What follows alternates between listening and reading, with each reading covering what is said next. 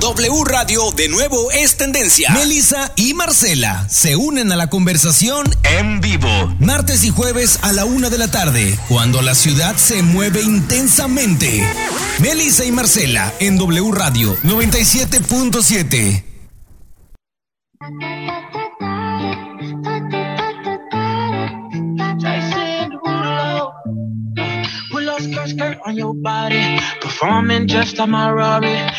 Hola, hola, muy buenas tardes, ¿cómo les va? Pues estamos emocionadísimas, Marcela y yo, porque tenemos invitado de lujo, de verdad que el jueves pasado y esta hemos tenido unas semanas muy intensas con puro VIP en los invitados, de verdad que estamos emocionadísimas. Y, de verdad que ahora con un tema que ya tenemos mucho tiempo dándole vueltas y qué mejor que alguien como Mario Guerra, qué emoción de tenerlo aquí con nosotros.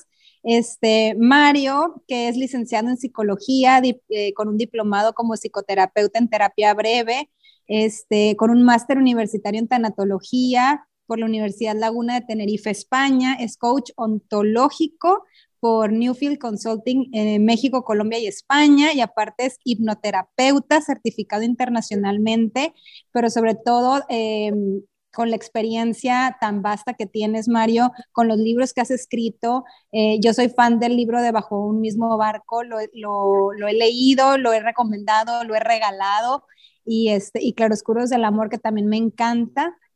y también tengo el de del otro lado del miedo, que de verdad este, soy fan tuya como, como profesional, como terapeuta, pero como escritor también, porque de verdad que cambias vidas con cada párrafo que escribes y con cada palabra que nos enseñas. Y Marcela y yo, pues, ay no, ¿qué te digo? Estamos emocionadísimas de tenerte. ¿Cómo estás? Muchas gracias, muchas gracias, Melissa, Marcela, gracias por invitarme a su programa y yo estoy muy contento de estar acá con ustedes porque a mí me parece que, bueno, pues efectivamente hay una gran oportunidad de, llegar a su público y de que el público que está con ustedes, que ya las conoce, que ya las ubica perfecto, pues este, pueda tener eh, más, más información acerca de diferentes temas. Entonces, gracias, gracias por invitarme de verdad y, y es un gusto estar con ustedes. Ay, Mario, de verdad, muchas gracias. Yo te agradezco también porque escucho tu voz y la verdad que no nos las creemos. Es un placer tenerte en nuestro programa y más con el tema que vamos a abordar, sí se escucha mucho eso de familia muégano, sobre todo en las familias mexicanas. Ayúdanos a definir lo que es una familia muégano, por favor.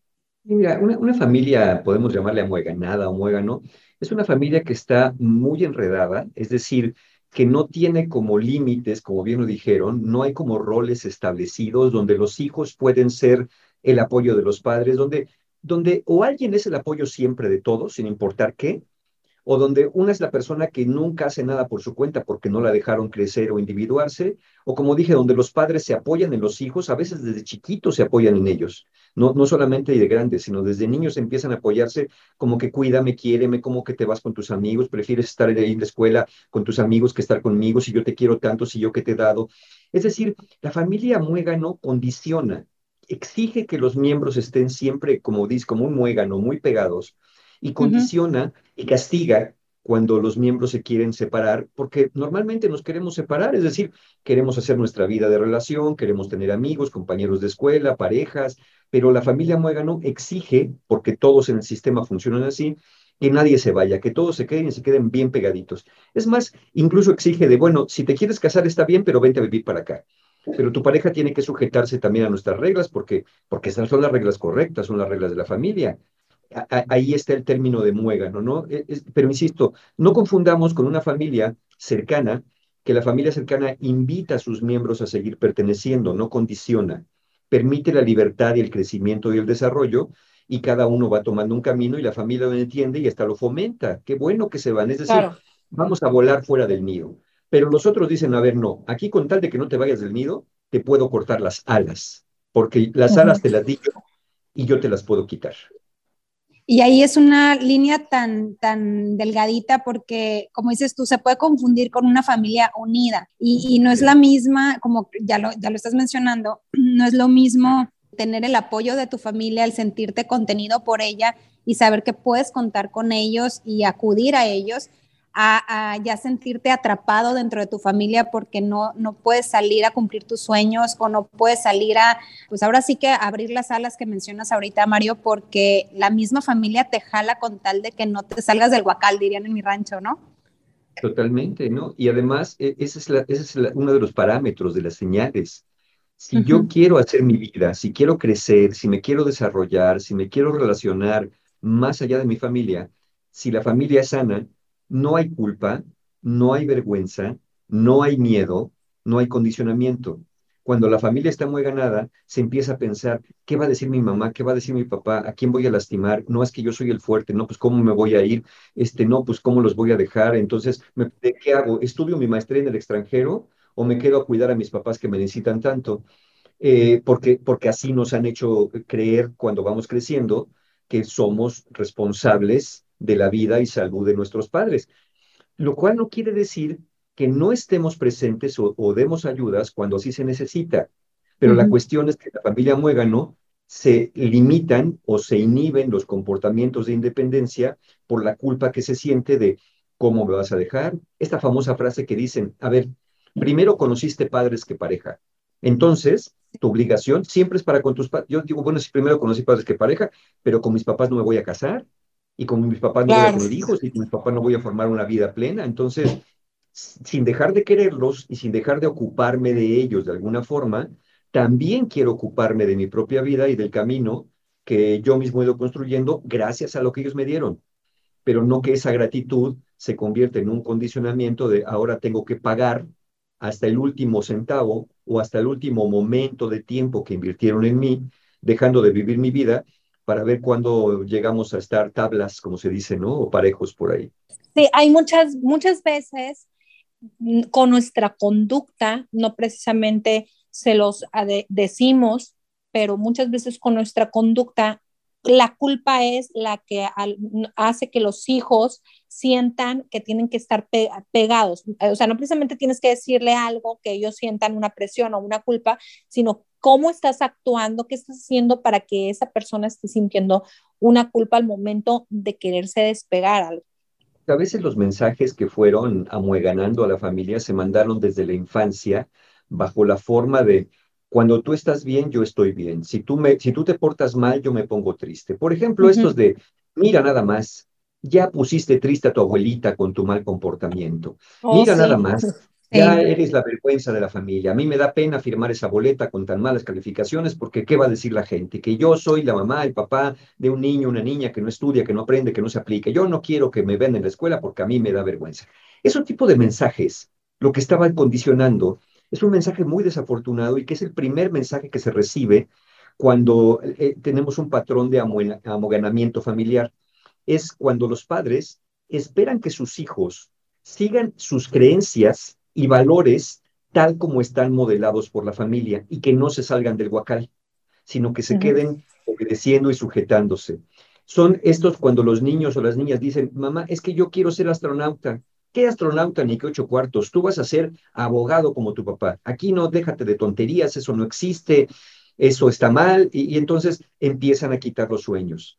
Como cuando les dicen, este, ay, mire, eh, eh, fíjate, qué, qué comportamiento tan interesante, pero tan común.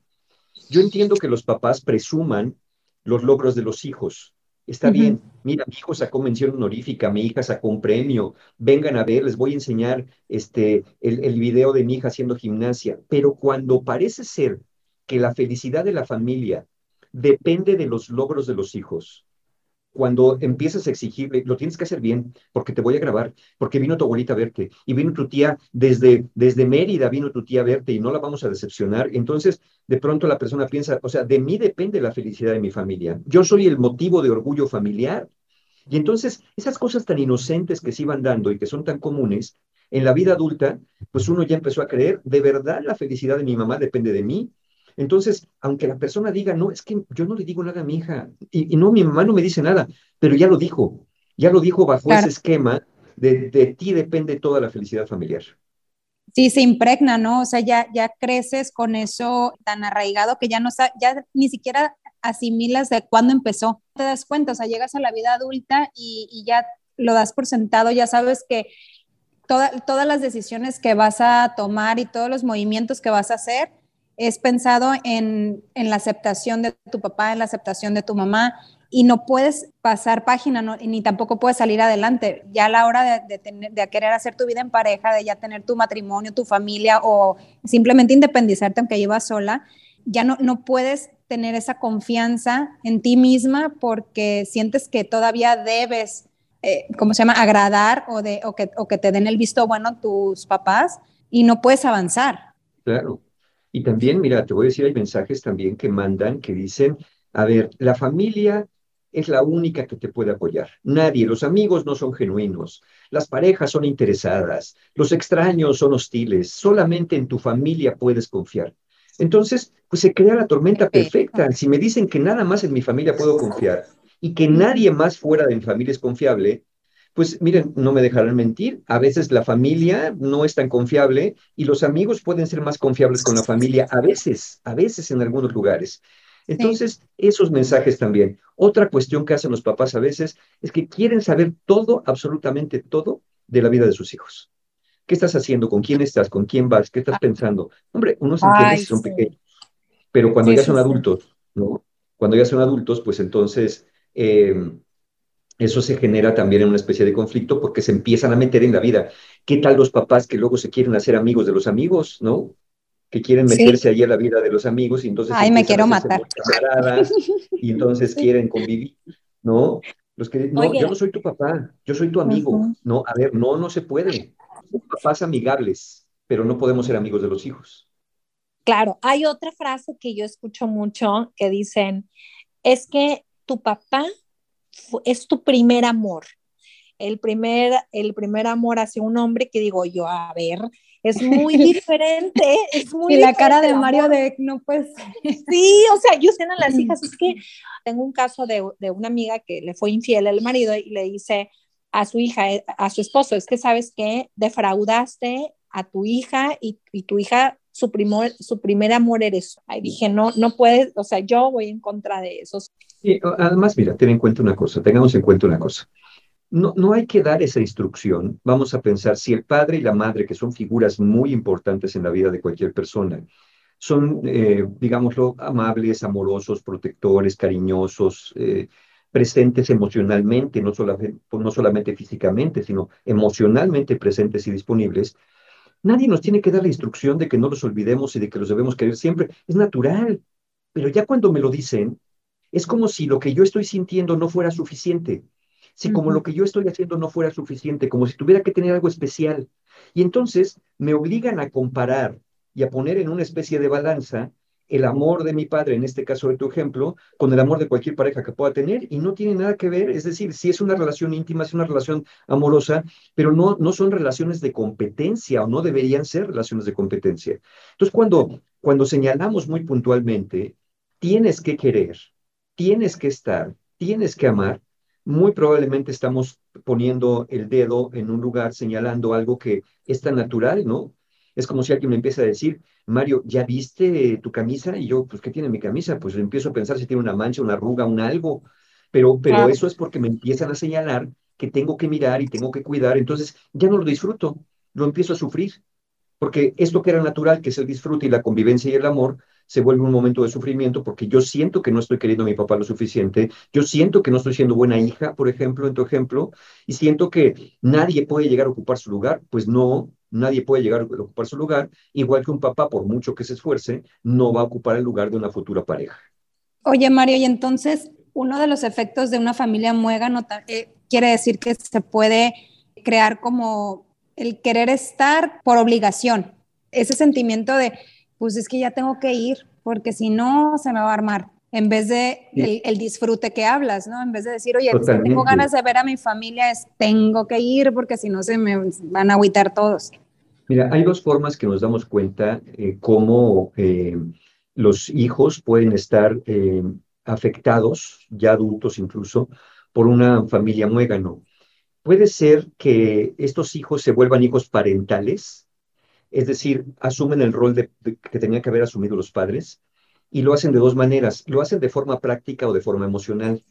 Cuando lo hacen de forma práctica, desde niños, por ejemplo, son niños o niñas cuidadores de sus hermanos. Son niños o niñas que se hacen cargo de cosas de la casa que no tendría que hacerse cargo. Casi, casi de, acuérdame que hay que pagar el teléfono y la luz, ¿no? Son niños que se hacen eh, literalmente responsables de cosas como si fueran una especie de pareja del papá o de la mamá, de, pues es que yo te encargué que bañaras a tus hermanos, pues es que tú también, ¿por qué no le pusiste la ropa como te dije? Oye, mira nada más cómo tienes la casa, qué barbaridad. Pues no es lo mismo decirle a un niño o una niña, haz tu cama, que decirle por qué tienes toda la casa sucia si yo te encargué que tú eres el responsable. ¿Qué tal esos mensajes de eres el hombre de la casa, eres la mujer de la casa, ¿no? Y como eres el hombre de la casa, ahora tú tienes que cuidar a tu mamá y a tus hermanas. No, espérame, si yo tengo 14 años, ¿cómo voy a cuidar a mi mamá y a mis hermanas si soy un niño todavía? Si tengo 6 años. No, y a veces todavía más chiquito. Hay veces que desde tan temprana edad pasa eso, claro. Tienes que cuidar a tu papá, oh, tú le tienes que hacer de comer, tú le tienes que oh. planchar, Oye, no, ¿por qué voy a hacer eso? Esa es la forma práctica, pero luego hay una más macabra todavía, que es lo que yo llamo la emocional, donde el niño o la niña son el apoyo emocional del papá, de la mamá, o sirve como mediador en la familia para resolver conflictos o, le piden consejo, ¿no? ¿Cómo le pides consejo a una niña de siete años, a un niño de ocho años, o le empiezas a decir, es que fíjate que tu papá es esto, y fíjate que tu mamá es lo otro, y cómo, cómo ves, ¿no? Pues mejor tú y yo, porque tu, papá, tu papá ya ves que no coopera, y empiezan a generar bandos, ¿no? Y eso se vuelve muy, muy negativo y muy dañino. Muchos, muchas personas, muchos de nuestros padres no están resueltos en muchos temas personalmente o no quieren trabajar y nos agarran de rehenes. ¿No, no, ¿no les suena esto, Mario? Totalmente. Es que necesitan, como dije, es como si necesitaran, la, como dijiste, la presencia de los hijos o de los nietos para funcionar con el resto de la familia, porque de alguna manera, cuando han tenido limitaciones, funcionan, digámoslo así, como se dice en inglés, by proxy, ¿no? O por representación, funcionan a través de nosotros. Entonces, como no pueden expresar muchas veces el cariño que sienten de una manera sana y equilibrada, lo hacen a través de los nietos, lo hacen a través de los hijos. Y entonces, dile a tu mamá, dile a tu abuelita, dile esto, ay, mira qué bonito. Entonces, lo hacen de esa forma, pero fíjate la pregunta, cómo te hacen la pregunta. ¿Por qué, ¿Por qué no me has traído a los nietos? Como si hubiera una regla que a la cual estuvieras faltando. O sea, ¿por qué no me los has traído? ¿No? Es como si me pregunta, Mario, ¿por qué no te has bañado? Ah, bueno, pues sí, porque se supone que me tengo que bañar.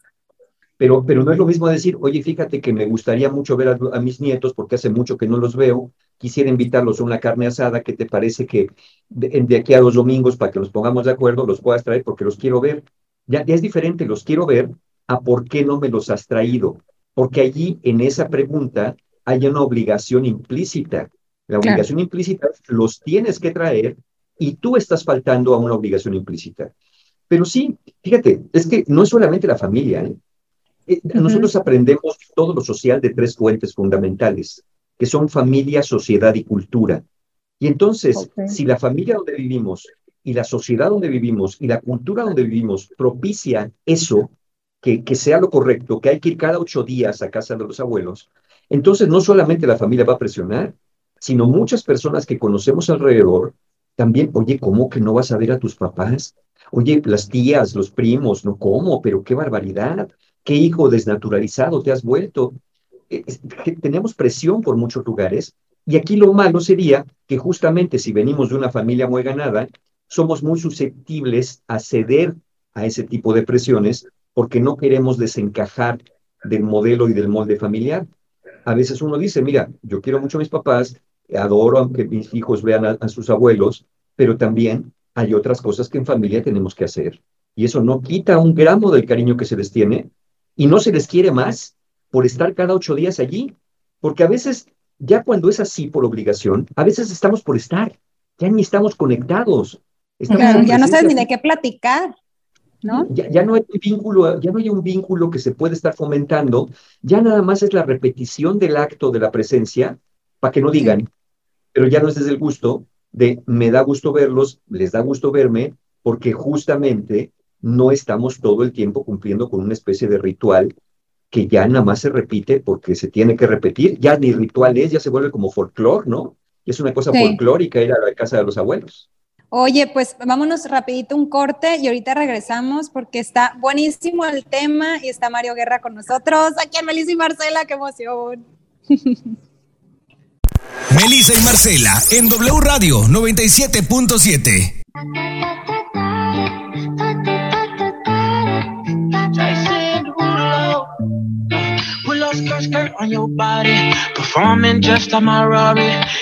Y ya regresamos de corte y estamos aquí en plena chorcha porque pues nos quedamos emocionados con nuestro invitado.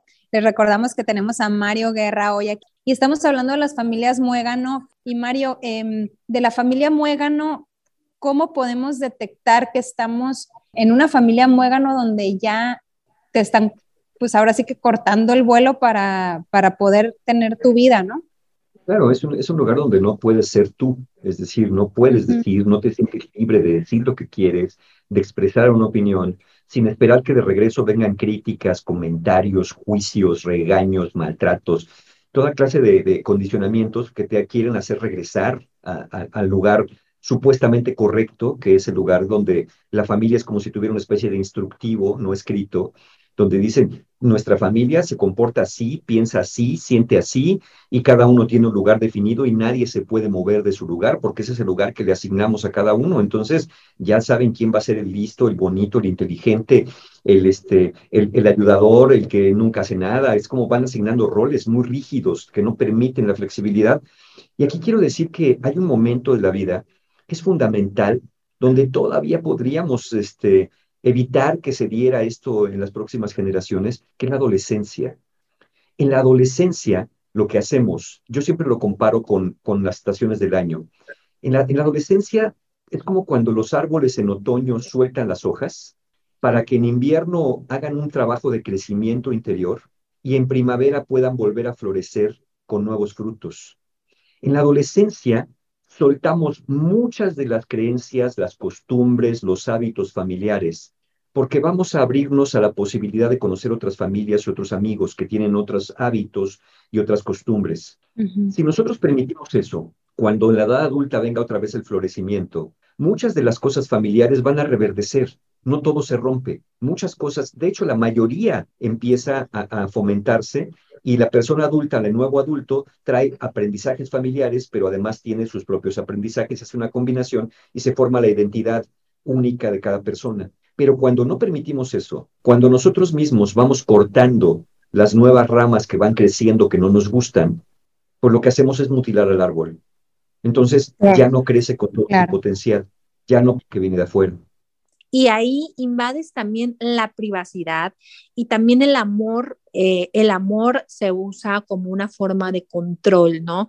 Entonces, yo creo que aquí nos tienes que ayudar, Mario, a decirnos cómo evitar y salir cuando perteneces a una familia muégano. Sí, yo aquí es, clave darnos cuenta que no es lo mismo pedirle a un padre o una madre eh, opinión que pedirle permiso o autorización de algo. Yo le puedo contar a mi padre o a mi madre algo que quiero hacer porque le quiero compartir y eso, es, eso puede ser sano en una familia. Oye, papá, fíjate que voy a poner un negocio, ¿cómo ves? Ay, no, pues ten cuidado, no sé que sea arriesgado. No, si ya lo consideré bueno. A decirle, oye, fíjate, quiero poner un negocio, pero tú estás de acuerdo. ¿Cómo, cómo? Este, no, fíjate que a mí no me parece. Ah, bueno, entonces no. Entonces, ¿estamos pidiendo permiso o estamos pidiendo opinión? ¿Estamos compartiendo información? ¿Estamos comunicando una decisión o estamos condicionando nuestra decisión a la aprobación del otro.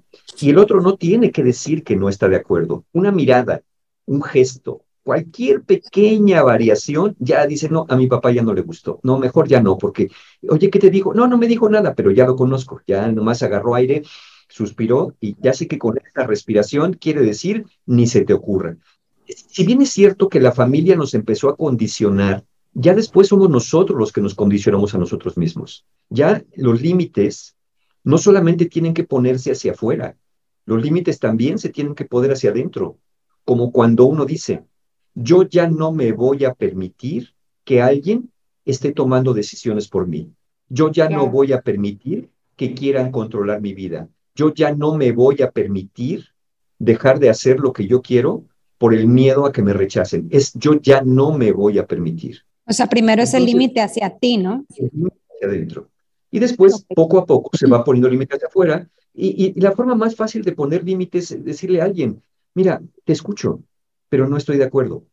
¿Sí? Lo voy a intentar a mi manera. Gracias por contarme esto, gracias por advertirme. Se agradece la intención, pero no voy a seguir un instructivo. Recordemos algo, y esto creo que puede quedar claro y puede, como dije, gustar o no gustar a unos, como bien lo han dicho durante todo el programa, ¿no? Unos están de acuerdo, otros no están de acuerdo. Nuestros padres y otros adultos de referencia no nos pueden enseñar cómo es el mundo. Lo que nos enseñan es cómo ven ellos el mundo, su manera de ver el mundo. Y cada uno de nosotros tiene que decidir si esa manera de ver el mundo que nos enseñaron nos viene bien para nuestra personalidad, nos viene bien para nuestra época y nos viene bien para nuestra manera de relacionarnos. Entonces, pero cuando alguien nos dice, no, es que esta es la manera correcta de ver el mundo, si creemos eso, ya tenemos problemas, porque como dije, entonces empezamos a seguir el instructivo. No, mis padres, mis padres y otros adultos me ofrecen su visión del mundo. Lo que deberíamos decirles a nuestros hijos, mira, mira mi vida, mira mi hijo, hija, así veo yo las cosas, así las veo. Yo te ofrezco mi visión, tú observa esta y ve la tuya propia. Nunca le diría a un hijo, fíjate que las cosas son así.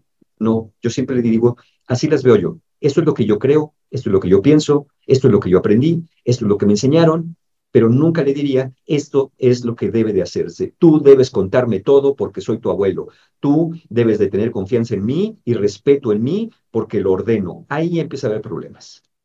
Y qué importante, o sea, el, solamente empezar esa plática con, con, las palabras así de, así es como yo lo veo, tú checa cómo lo ves tú y toma tu propia conclusión, ya te cambia hasta la manera en cómo le vas a, plantear a tu, a tu papá o a tu mamá o, a la persona que tengas enfrente que para ti implica ser una como una autoridad moral o alguien de peso para la opinión, ¿no?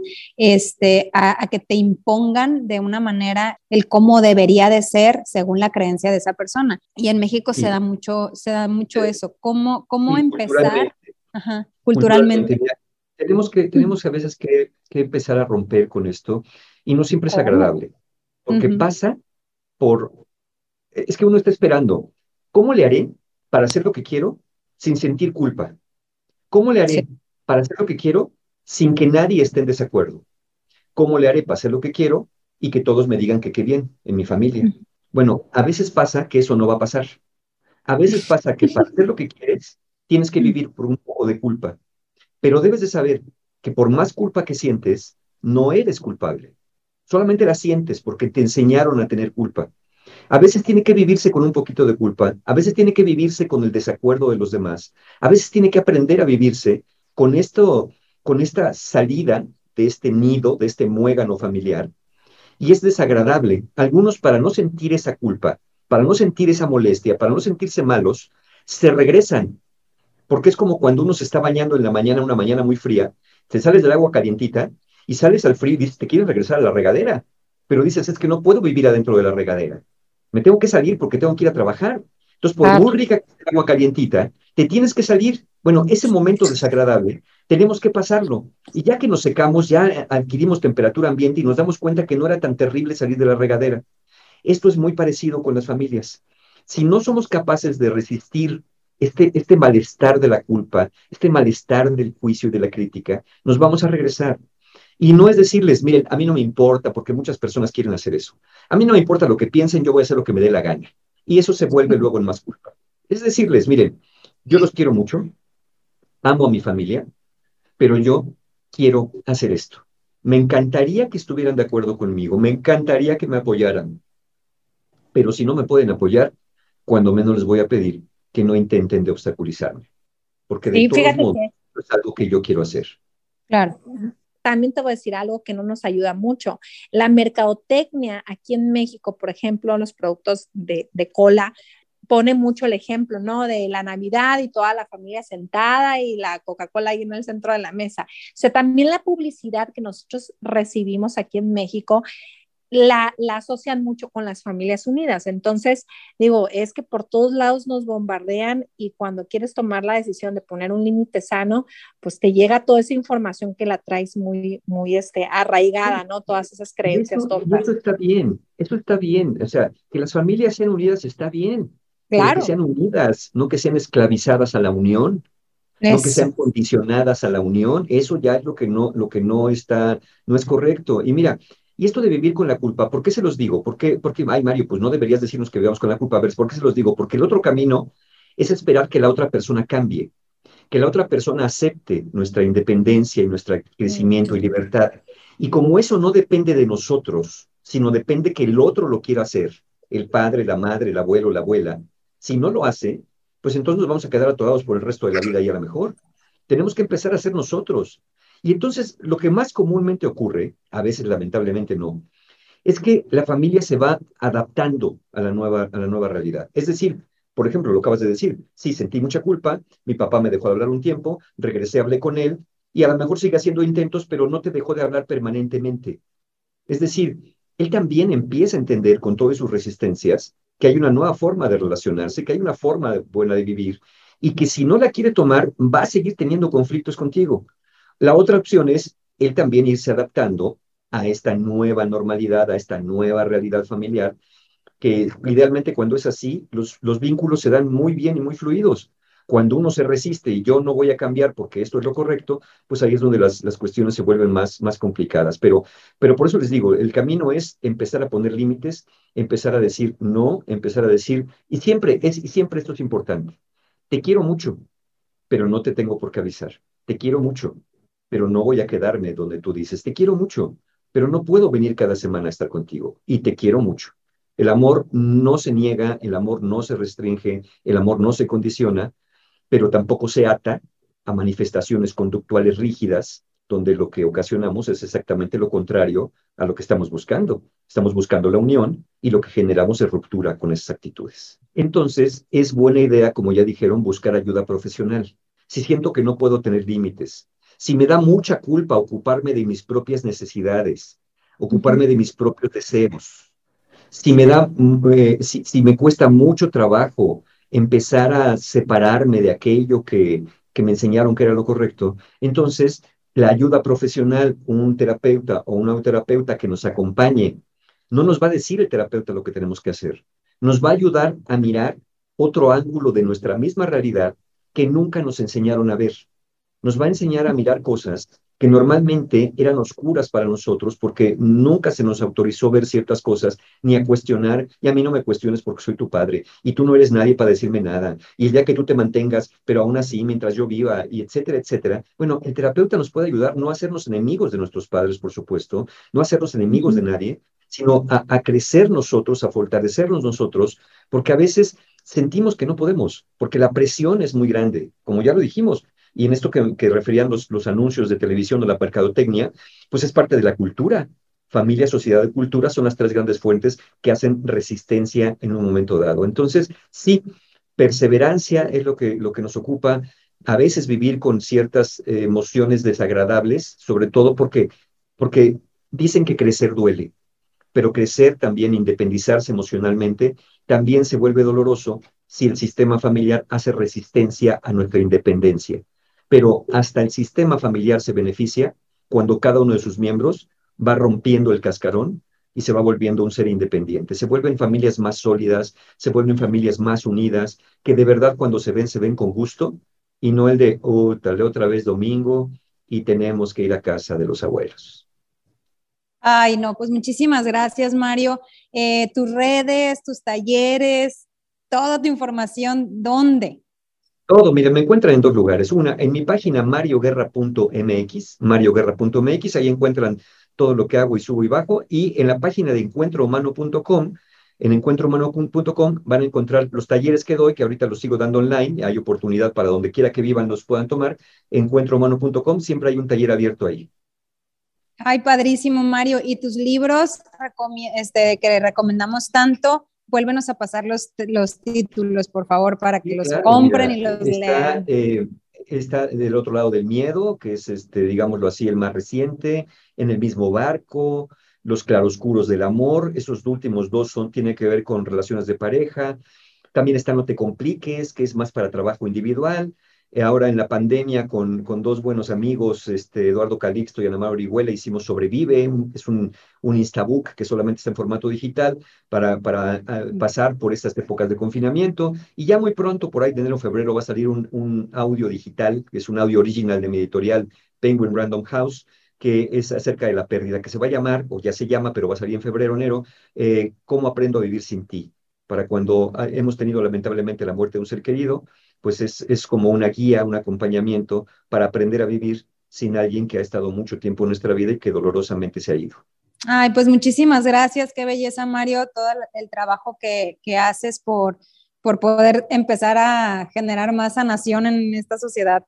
Muchísimas gracias, Mario, por haber aceptado nuestra invitación, por haber estado aquí y por habernos hablado de este tema tan interesante. Muchísimas gracias. Muchas gracias a ustedes por invitarme, eh, este, Melissa, Marcela, muchísimas gracias por invitarme y un saludo a todo su auditorio. Gracias, gracias. Pues nos despedimos y se quedan en el noticiero estatal con Cristian Chávez en, todas las estaciones enlazadas de Grupo Radio TV México con el piloto de W Radio aquí en Culiacán, Mochis y Mazatlán. Muchísimas gracias. Otra vez nos despedimos, Marcela. Nos escuchamos. Gracias, Mario. Muchas gracias. Un placer haberte tenido en el programa. Esperamos se repita. Gracias. Claro que sí. Gracias, Ray. Adiós.